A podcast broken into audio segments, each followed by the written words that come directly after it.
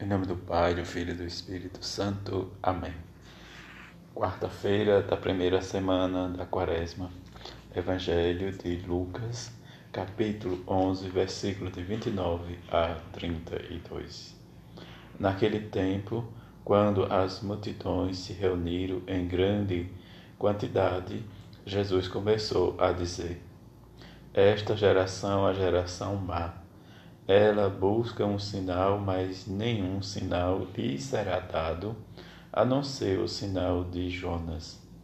Com efeito, assim como Jonas foi um sinal para os ninivitas, assim também será o filho do homem para esta geração. No dia do julgamento, a rainha do sul se levantará juntamente com os homens desta geração e os condenará, porque ela veio de uma terra distante para ouvir a sabedoria de Salomão. E aqui está quem é maior do que Salomão. No dia do julgamento, os ninivitas se levantarão juntamente com esta geração e a condenarão, porque eles se converteram quando ouviram a pregação de Jonas. E aqui está quem é maior do que Jonas. Palavra da salvação, glória a vós, Senhor. Nesta quarta-feira, escutamos o Evangelho de Jesus que fala do sinal de Jonas, mas também vamos ouvir da primeira leitura a palavra de Deus, né, diz pelo, da profecia de Jonas, em que Jonas né, levantou-se, pois, a caminho da cidade, da grande cidade, e começou a anunciar a palavra de Deus para que os ninivitas se convertessem. Conforme a palavra de Deus, Jonas começou, era uma cidade grande, era necessário três dias para que se atravessasse. Jonas continuou a percorrer, anunciando que os ninivitas se convertessem em 40 dias, senão a cidade será, seria destruída.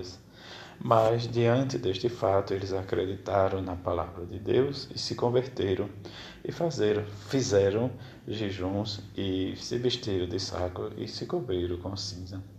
Desta pregação que Jonas fez, né, diante da palavra de Deus, nós ouvimos do Evangelho Jesus falando da rainha do sul, do rei Salomão, que ela veio buscar a sua procura para escutar sua sabedoria. Mas diante de sinais que às vezes nós buscamos e que queremos sentir, ouvir a presença de Deus na nossa vida, em que Jesus vai nos alertar sempre que não é necessário buscar sinais, mas buscar em nosso coração e nos oferecer, como fez a cidade de Nínive, para que escutemos sempre a palavra de Deus. Não sejamos como a geração do tempo de Jesus, mas sejamos pessoas abertas ao diálogo, a viver e a comparecer e não nos deixemos ser surpreendidos pelo mal, mas estejamos sempre atentos ao que Jesus nos pede, estar atento à sua palavra, a ouvir, a vivenciar, a ser humildes e trazer em nosso coração sempre o que Jesus nos diz. O amor. Diante do amor, nós precisamos ser generosos para que vivenciamos, escutemos como Jesus nos diz, em que devemos sempre estar atento à Sua palavra e nos converter. Nesse tempo de quaresma que buscamos nos preparar por meio do nosso jejum, das nossas esmolas, da nossa oração, em escutar a pregação de Jesus e que o resultado nós só veremos no fim da nossa vida e buscar sempre e nessa continuidade estar sempre vivenciando a nossa caridade. O que São Paulo vai nos advertir diante da fé, da esperança e da caridade, sempre vai prevalecer a caridade, porque a caridade é maior. Diante da sabedoria de Salomão, em que a rainha do sul vê a sua procura, está quem é maior do que a sabedoria de Salomão, o próprio Jesus em nosso coração.